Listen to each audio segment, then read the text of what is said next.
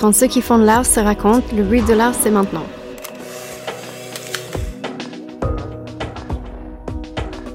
Nous sommes Florian Champagne et Victoria Leboloc Salama, et aujourd'hui nous recevons l'artiste sud-africaine Bianca Bondi. Cet épisode a été enregistré en public le 6 mars 2020 à Beauregard à Paris sur une invitation de l'équipe du Silencio. Vivant en France depuis près de 15 ans, elle réalise des œuvres évolutives, souvent spécifiques au lieu où elles sont exposées. Inspirée par l'écologie et les sciences occultes, Bianca Bondi travaille, transforme et développe des matières organiques, tout en domptant l'effet du temps sur elles, l'invisible et l'immatériel qui les enveloppe. Dans cet épisode, Bianca Bondi nous raconte les raisons qui l'ont poussée à déménager à Paris, comment de ses rêves de pilote de ligne elle a finalement décidé d'intégrer les beaux-arts de Cergy, et nous explique enfin la manière dont elle se positionne en tant qu'artiste et femme engagée. Pour découvrir le travail de Bianca Bondi, rendez-vous sur notre compte Instagram, Le Bruit de l'Art. Bonjour Bianca. Bonjour Bianca. Bonjour, je suis tellement contente d'être là parmi vous et parmi tous ces, ces gens au Beauregard. En une phrase, comment est-ce que tu te présenterais à quelqu'un qui ne te connaît pas? Ah, C'est euh, c'est pas facile parce que je pense que pour tous les artistes, on, ça change euh, selon le contexte. Mais je pense que je dirais euh, que je suis une artiste multidisciplinaire qui qui fait parler des matériaux. Comment est-ce que tu expliquerais tes travaux à quelqu'un qui les a jamais vus? Euh, alors, je dirais qu'il y a beaucoup de couleurs et il y a des choses qui changent de forme, qu'il y a de l'oxydation, qu'il y a des matières dont on ne s'attend pas à voir, que ce sont des pièces qui sont très liées au, au lieu. Je fais de l'art qui, qui change en fonction de, de l'air qui entoure la pièce, qui c'est très lié, euh, lié au lieu, euh, à l'espace. Tu es né et tu as vécu une partie de ta vie en Afrique du Sud avant de gagner la France il y a une quinzaine d'années pour euh, faire les beaux-arts de Cergy. Qu'est-ce qui t'a poussé à vouloir venir en France? Hmm, En fait, j'ai fait le calcul parce que l'autre jour, j'avais dit oui, ça fait 15 ans que je, je- 15 ou 14 ans que je suis à Paris. Et en fait, finalement, ça fait que 13. mais, euh, et en fait, c'était plusieurs choses. Euh, je pense que c'était une idée romantique euh, parce que je faisais déjà une école d'art en, en Afrique du Sud. Et je me rappelle, j'avais pris euh, la littérature française comme euh, un sujet qui, qui me passionnait. Et j'avais dit à mon, mon prof, lui, il était du Congo, ah bah oui, de toute façon, moi, un jour, je vivrai à Paris, euh, Paris ou à New York. Et, je, j'avais juste cette idée en tête, mais je savais pas comment euh, j'allais arriver là. En fait, je travaillais dans un magasin de skate à l'époque. Et je mettais des- l'argent de poche à côté pour, pour me payer un billet, aller visiter le Louvre et, et des musées. Bon, et pour faire bref, euh, en fait, à la fin de l'année, j'ai pris un billet, je suis venue à Paris toute seule. Euh, je suis arrivée ici et euh, en fait, mon hôtel, c'était une auberge à Barbès. Et euh, j'étais dans une chambre avec sept autres personnes. Et c'était vraiment pas le Paris dont je m'attendais. Mais c'était drôle. Et, je me rappelle le troisième jour où j'étais. j'étais partie tôt pour, pour aller au musée d'Orsay, sauf que je savais pas que ça ouvrait que plus tard, à 10h30. Truc du genre, et c'était 9h du matin, et euh, quelqu'un avait volé mon lait de soja dans la cuisine communale. Et euh, j'étais assez dégoûtée parce qu'à l'époque, personne ne buvait du lait de soja. Et, euh, et du coup, je suis partie le, ventre vide, j'arrive euh, là-bas et c'est fermé, j'avais la flemme d'attendre. Je, je me suis un peu perdue dans les rues, je me suis dit, bon, j'irai ailleurs. Et, et euh, en fait, j'ai rencontré quelqu'un et on a fait, euh, enfin, je, je fais très bref, mais on a eu une relation à distance pendant un an. Et après, il m'a dit, bah, je pense que vu que tu, tu aimes l'art, tu devrais venir euh, t'installer avec moi. Et euh, après, euh, on a vécu une histoire de 10 ans. Donc c'était plutôt beau. Et du coup, pourquoi les beaux-arts de Cergy? En fait, j'avais tenté les Beaux-Arts de Paris, mais euh, vu que j'avais. En fait, j'avais pas compris que aux Beaux-Arts de Paris, il fallait euh, juste euh, être toi-même. Et j'avais envoyé un dossier hyper classique. C'était euh, des, des choses, des still life, des, des, des croquis, des trucs en fusain. Et, en fait, euh, j'étais pas pris. Et vu qu'à l'époque, j'étais avec un musicien, il a vu à quel point ça, ça m'a attristé. Il me dit non, attends, en fait, j'ai un ami qui est ingénieur son et je pense que sa femme, elle est dans l'art, je vais, je vais lui en parler. Elle m'a rencontré, je lui ai montré mon portfolio. Elle me dit, mais attends, tu, tu fais ça dans ton temps libre? Et je dis, non, pas du tout. Et je lui ai parlé un peu de mes projets perso. Et elle me dit, non, non, en fait, je connais une école et il y a encore du temps pour leur concours d'entrée. Il faut que tu le tentes. Et quand j'ai appris où c'était, c'était pour moi très loin. Je venais de, à Paris et, et c'était l'école de Sergi. J'ai dit, non, non, en fait, c'est comme aller à l'aéroport tous les jours. Et euh, finalement, euh, j'ai j'ai envoyé mon portfolio et, j'ai été pris. Dans l'entretien mené par Lina Jeanne pour Figure Figure au printemps 2019, tu disais vouloir au départ devenir pilote d'avion, puis finalement t'être dirigé vers des études d'art parce que tu avais l'idée de devenir galeriste. D'où te venait cette envie de devenir galeriste?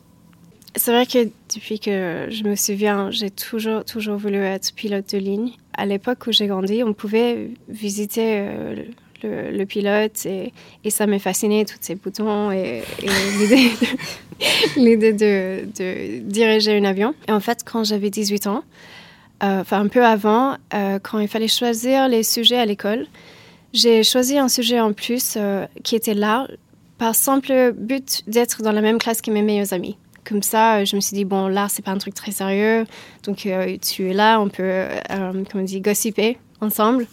Euh, et, vu que c'était un sujet en plus, c'était pas trop grave si, si je ratais. Ça, c'était bon. Et finalement, euh, donc j'adorais euh, la science physique, mais bon, comme je dis souvent dans les entretiens, toujours pour les mauvaises raisons, parce que moi j'adorais faire des réactions chimiques et voir les planètes. Et le plus compliqué que c'était un, diagramme un schéma, ça me fascinait, mais j'arrivais pas à comprendre pourquoi, comment, les circuits électriques, tout ça. Je passais tout mon temps à devoir faire euh, des, des cours supplémentaires de, de, maths et de sciences dans ce but d'être pilote. Et euh, du coup, ça m'a fait finir par pas trop aimer ça. Quand j'avais mes cours de art avec mes copines, c'était vraiment de la joie. Au moment de faire euh, l'équivalent du bac, en fait, j'ai pas eu le temps de réviser pour mon, examen de, de fin d'études d'art. Et je sais pas comment, mais j'ai eu 100% j'ai toujours eu cette euh, notion en tête que dans la vie, l'univers t'envoie des signes et quand tu les entends pas, il devient plus fort. J'avais déjà une petite soupçon que là, c'était un truc qui, me, qui était peut-être pour moi. Et je dis, ok, bon, bah, je, vais faire, je vais tenter une école d'art. Justement, qu'est-ce qui t'a donné l'idée que c'était possible d'être artiste? À quel moment de ta vie est-ce que tu t'es euh, plutôt tard, parce que donc j'avais fait deux ans d'une école en Afrique du Sud, ensuite euh, les cinq ans à Sergi, et toujours dans ce but où je me disais, en fait, il faut savoir faire des bonnes œuvres pour pouvoir les défendre. Et c'était dans ma dernière année, en fait, où on était en train de préparer euh, la fin, où je me suis rendu compte, en fait, j'ai aucune amie qui est dans, pas en France, j'avais aucune amie qui était dans l'art, ils étaient tous dans la musique ou, la mode. Et euh, que, en fait, euh, finalement, j'aimais beaucoup euh, faire des pièces. Et vu que pendant mon, année mes années scolaires, j'avais un peu touché à tout, parce que dans, un but de découvrir, j'ai eu un moment de panique où je me suis dit, bah, en fait, là, je vais sortir. Et, et si je change d'avis, j'ai j'ai pas vraiment de CV, j'ai pas vraiment de portfolio et j'ai pas d'amis, pas d'entourage qui fait de l'art. Et en fait, c'est ce panique qui m'a vraiment euh, boostée parce que donc je sors de l'école et je me dis en fait peut-être j'ai envie d'être artiste et je me suis donné comme défi que la première année toute seule j'allais faire euh, une pièce par mois dont j'étais fière qui allait à la fin de cette année me donner 12 pièces qui euh, je pense quand tu sors de l'école c'est assez dur comme défi et, euh, et, du coup, en plus que ça, j'allais répondre à au moins quatre open calls par mois. Et euh, donc, tu fais le calcul et, je me suis dit, bon, et à la fin de cette année, si je suis toujours dans ce dynamique de vouloir être artiste, donc euh, j'aurai au moins appris d'être organisé et indépendant.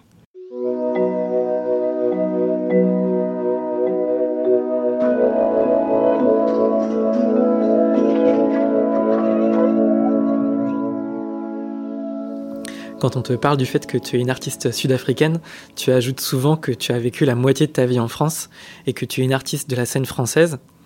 Par ailleurs, tu as pas mal déjà exposé à l'étranger.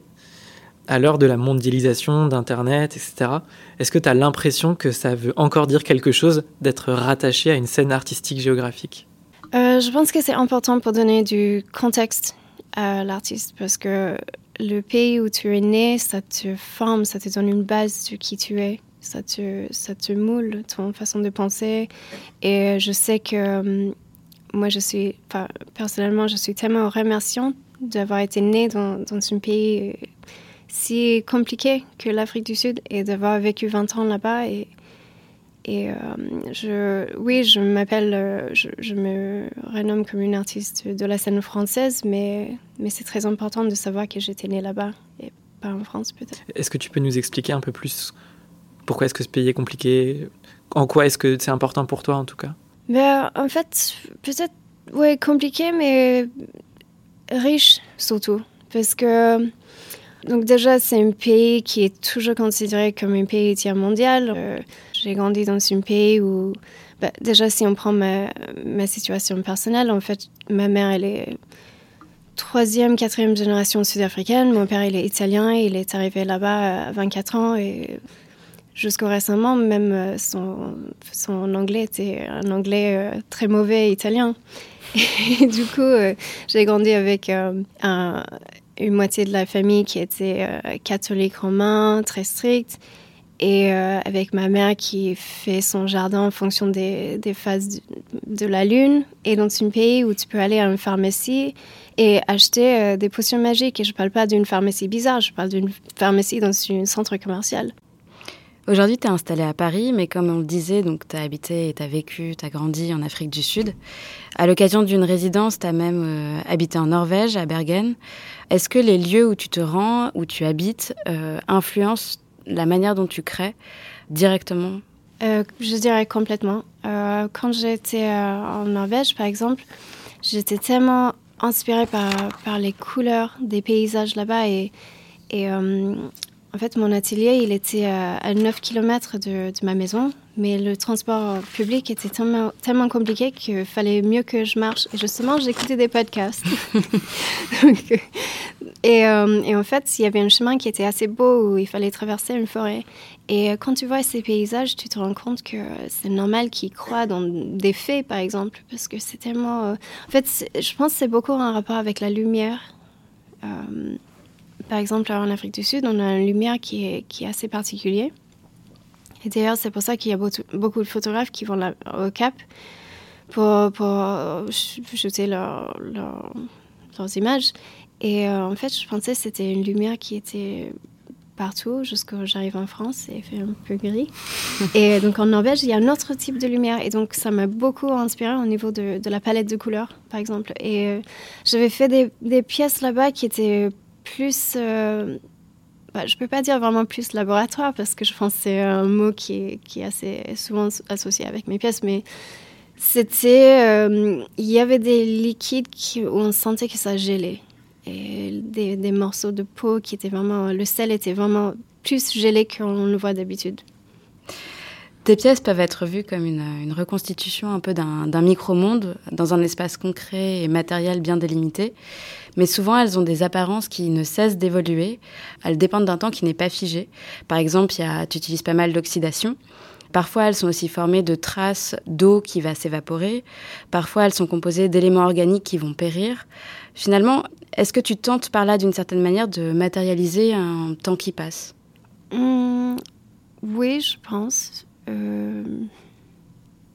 Bah, en fait, ce qui m'intéresse surtout, c'est c'est de avoir, je pense qu'on dit une lâcher prise.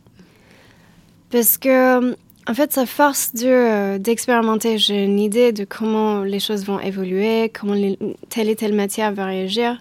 Mais, comme j'avais dit au départ, mes pièces sont très influencées par le lieu même.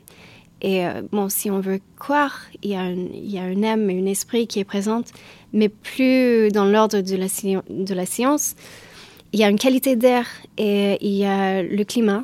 Et euh, toutes ces choses-là, ces facteurs qui entrent en jeu, qui ne sont pas dans les, les, petites expériences que je mène, euh, enfin, les expériences que je mène à petite échelle dans l'atelier. Donc, quand tu relis une pièce dans une échelle beaucoup plus large, c'est, tu perds ce contrôle et c'est ça qui m'excite.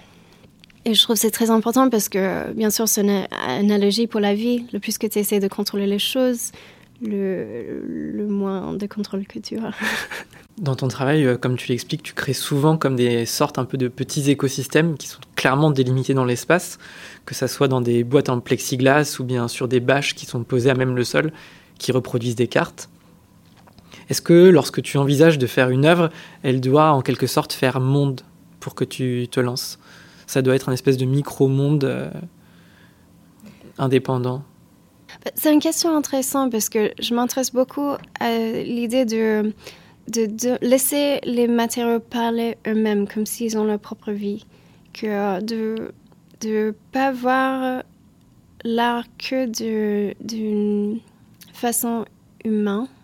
Enfin, en fait, que, que ces paysages sont des paysages pour les molécules. je sais pas que, en fait ça, ça vit toute seule là-dedans. C'est pas juste pour nous. C'est il y a une chose qui se passe. Autre chose qui est importante, par exemple, dans mes vitrines, c'est que j'essaie de rassembler des objets qui ne devront pas se rencontrer normalement, même dans un âge de... Enfin, ou peut-être dans cet âge de globalisation, ça arrive assez souvent, mais si je donne l'exemple d'une vitrine, euh, elle avait euh, des bouts de bois du berceau de l'humanité, euh, une théière de, de Turquie, des, des, morceaux de tissu de Russie, enfin plein de choses différentes. Et du coup, oui, ce sont des mondes, mais mondes, des paysages, des choses qui, qui se passent euh, hors du, des fois hors du visuel. Selon toi, d'ailleurs, qu'est-ce qui fait une bonne œuvre? Alors, c'est. Si je pense à mes propres expériences, je pense que ce sont des œuvres où euh, tu les remarques et après tu, tu, continues ton chemin, mais tu reviens le regarder encore une fois et après, peut-être des semaines ou des mois ou des années plus tard, tu repenses à cette œuvre. Et tu sais pas pourquoi, mais il y avait un truc et quelque chose qui t'a interpellé. Et euh, je pense que la force d'une œuvre, c'est quand euh, tu ne comprends pas tout. Et euh, que quand toi, tu évolues en tant que personne, ça te parle autrement. Et quelque chose qui, qui est jamais fixe, figé, qui, qui ouvre tout le temps. Et dernièrement, est-ce que tu, tu, as vu justement une œuvre qui t'a fait cet effet-là? D'un artiste contemporain ou... Alors, euh, c'était pas quelque chose très récent du tout, mais la première chose qui me vient en tête, c'était euh, c'était un moment où j'étais tellement, je sais pas, coupée de souffle devant ces pièces que j'ai dû m'asseoir par terre dans la galerie et juste poser ma tête dans mes mains. Et en fait, c'est un peu bizarre de dire qui c'est parce que je, je pense que j'apprécie pas trop la personne. Mais ses œuvres étaient juste incroyables. Et euh, c'était Julian Snable, à Elmer, Reich. Et euh, en fait, c'était son expo. Il avait, je pense qu'il y avait que quatre toiles immenses, violets, comme si c'était des anges fleurs qui ouvraient. Et c'était juste incroyable, incroyable. Je voulais vivre dans cette pièce.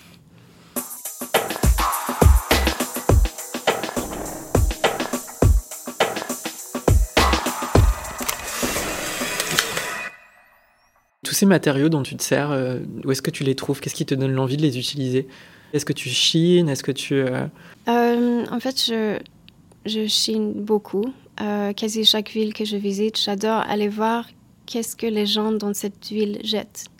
Et plus que c'est vieux, étrange, je ne comprends pas son sens, plus que ça m'attire. Mais aussi, ça dépend parce que par exemple, j'ai toute une série de, pièces qui sont très inspirées par des super éléments que je détourne comme des pigments.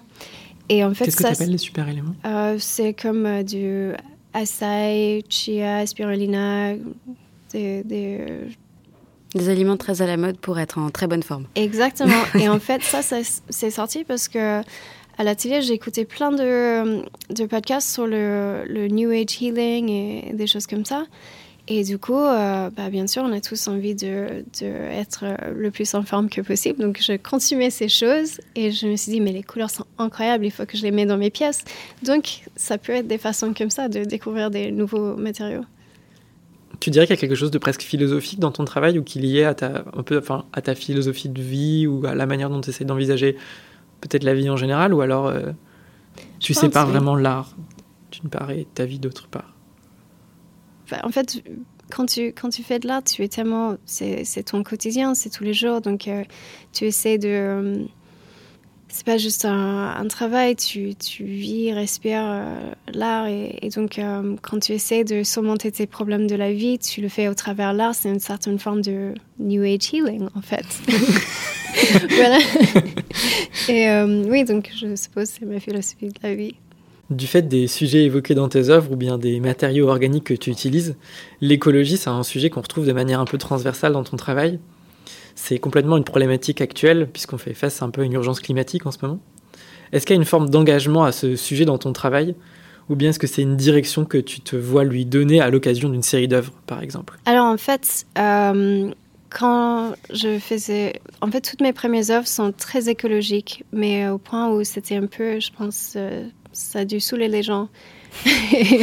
et je me suis rendu compte que, en fait, c'est plus fort de laisser parler les matières et euh, de toute façon, vu qu'on est ancré dans le présent, dans le monde, forcément, vu que c'est un sujet qui est tellement courant, on va voir ça dedans. Donc en fait, il faut juste prendre du recul et voilà, laisser les matières parler au lieu d'être tellement trop littéral ou voilà. Et de toute façon, quand tu fais le choix d'être une artiste, tu, je pense que ou tu es artiste ou tu es activiste.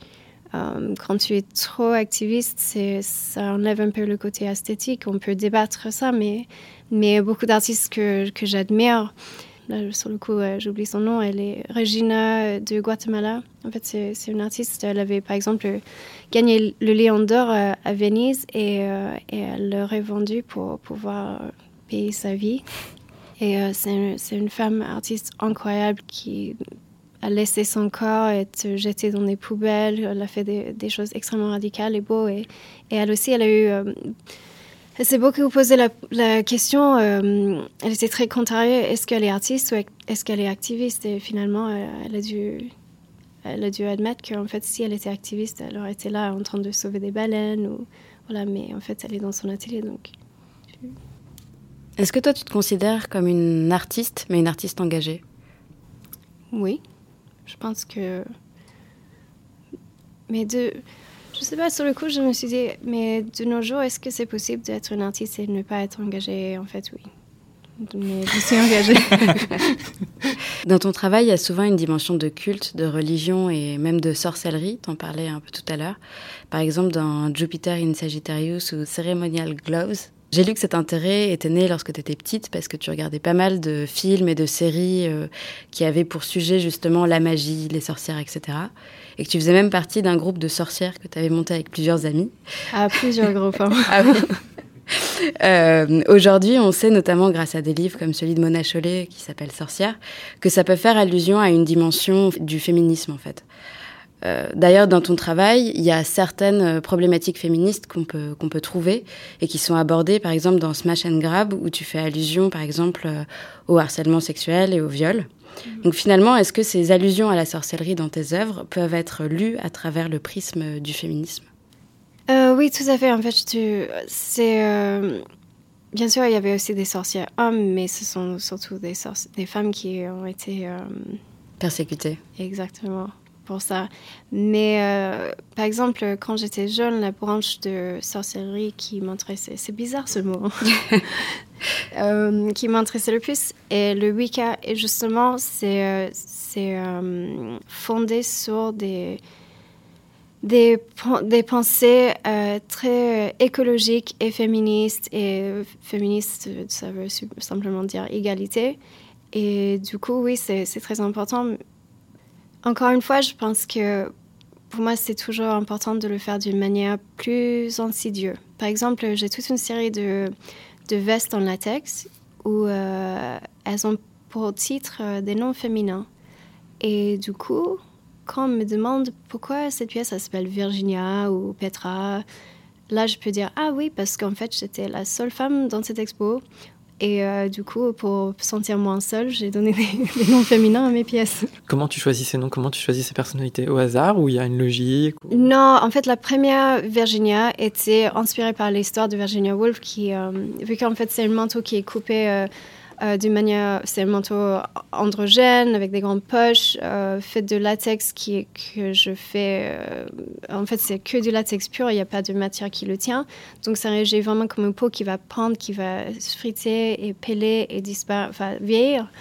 En fait, j'étais inspirée par l'histoire de Virginia Woolf qui met des pierres dans ses poches et se noue dans le lac. Et je, je me suis dit, mais cette femme, déjà, on sait à quel point elle était engagée et forte au travers ses, ses écrits. D'être tellement désespérée que tu puisses te noyer parce que c'est quand même, ça demande du. Enfin, c'est quand même quelque chose de incroyablement triste. Je voulais lui rendre hommage. Et par la suite, les autres euh, prénoms sont venus euh, par des petites nuances, genre la, cool, la teinte qui s'adonnait euh, parce que j'avais fait des mélanges et ça virait vers une autre couleur, ou euh, quelque chose qui passait dans les infos, la naissance de Blue Ivy par exemple. Euh, et voilà, donc ça dépendait.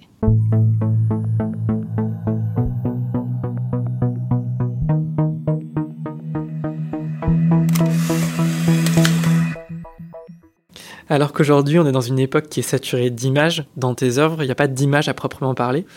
Parfois, il y a des objets qui font penser à notre consommation d'images, par exemple des téléphones portables. Quel est ton rapport à, l'image comme médium de création? Est-ce que tu aurais envie un jour d'en ajouter? Par exemple, tout à l'heure, tu parlais des fusains ou des peintures que tu faisais. En fait, ce qui m'intéresse vraiment, c'est, de faire, de pousser encore plus l'expérience des pièces qui sont euh, une sensation, vraiment faire parler l'invisible, que tu, es confronté avec ma pièce et, ça évoque quelque chose. Et euh, des fois, ça peut être juste, euh, je sais pas, une, odeur ou qui évoque une mémoire, ou, mais vraiment que ce soit une expérience à vivre en vrai, que ça peut pas être une image, que, que c'est rien à voir de voir l'image et de voir la pièce. J'ai appris dernièrement que tu étais nominée au prix Overprice. Tu as été aussi euh, nominée à pas mal de prix, par exemple le prix Meurice, euh, le prix des Amis du Palais de Tokyo. Enfin, il y en a un certain nombre. Qu'est-ce que ça représente pour toi en tant que, jeune artiste femme, les prix? Je pense que quand tu es artiste, toutes les quelques semaines, tu te remets en question. Et euh, par exemple, tu te dis pourquoi je suis là au lieu de sauver les baleines? Et quand tu, quand tu es nominé pour un prix, ça te encourage à continuer. Que en fait, euh, peut-être tu le vois pas tout de suite, mais que tu es en train de, tu es sur le bon chemin. Et, euh, je suis vraiment tellement reconnaissant que que souvent ça est venu dans des moments de doute. Et, et du coup, comme je disais avant, c'est c'est toute cette idée de, en fait, l'univers t'envoie des signes et quand tu n'écoutes pas, les signes plus fortes. Euh, Pour toi, c'est important justement d'avoir des, des, retours critiques par rapport à ton œuvre. Par exemple, quelle est la critique qui t'a le plus touché dans ton travail? Est-ce que parfois ça peut nourrir justement ton, ta démarche d'artiste? Est-ce que tu, tu, prends du recul? Tu ravises ta manière de faire?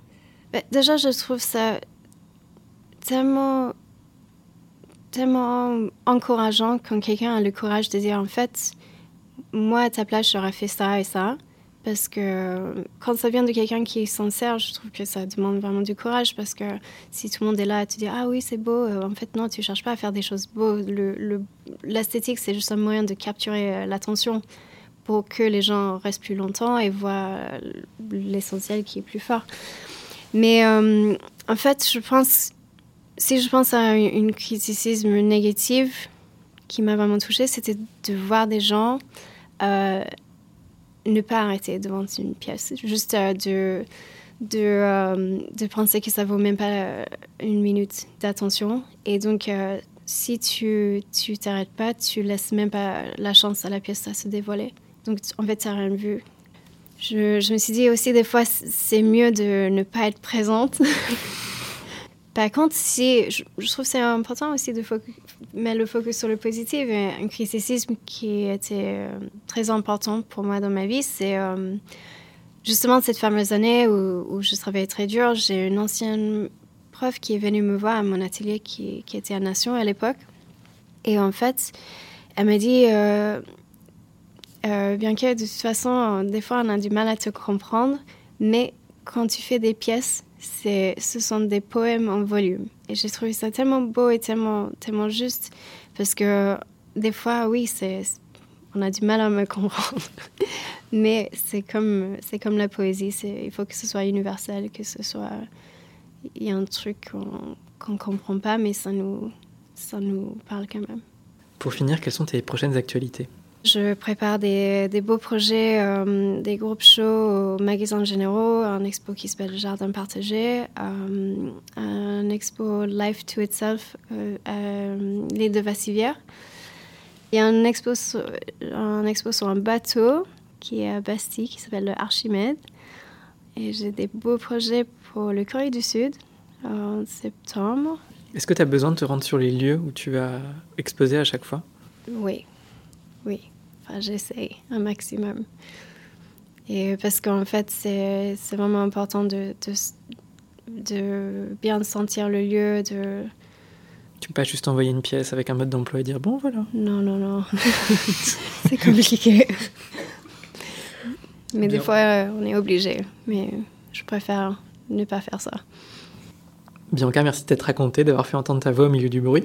Est-ce qu'on peut retrouver ton travail sur Instagram? Yes. Euh, c'est Binakant, qui est en fait un mot en afrikaans qui veut dire l'intérieur. Parce que mon prénom et nom étaient pris par je ne sais pas combien de personnes. du coup, euh, oui, Binakant. Si vous voulez soutenir le bruit de l'art, n'oubliez pas de mettre des petites étoiles et des commentaires sur Apple Podcasts. Nous tenons à remercier Beauregard et l'équipe du Silencio d'avoir accueilli le bruit pour cet épisode enregistré en live le 6 mars 2020. Merci également à celle et à celui qui a pris du temps pour partager ce moment avec nous. Nous revenons bientôt. D'ici là, pour ne rien rater, retrouvez l'actualité du bruit de l'art sur Instagram et Facebook et sur notre site lebruitdelart.fr.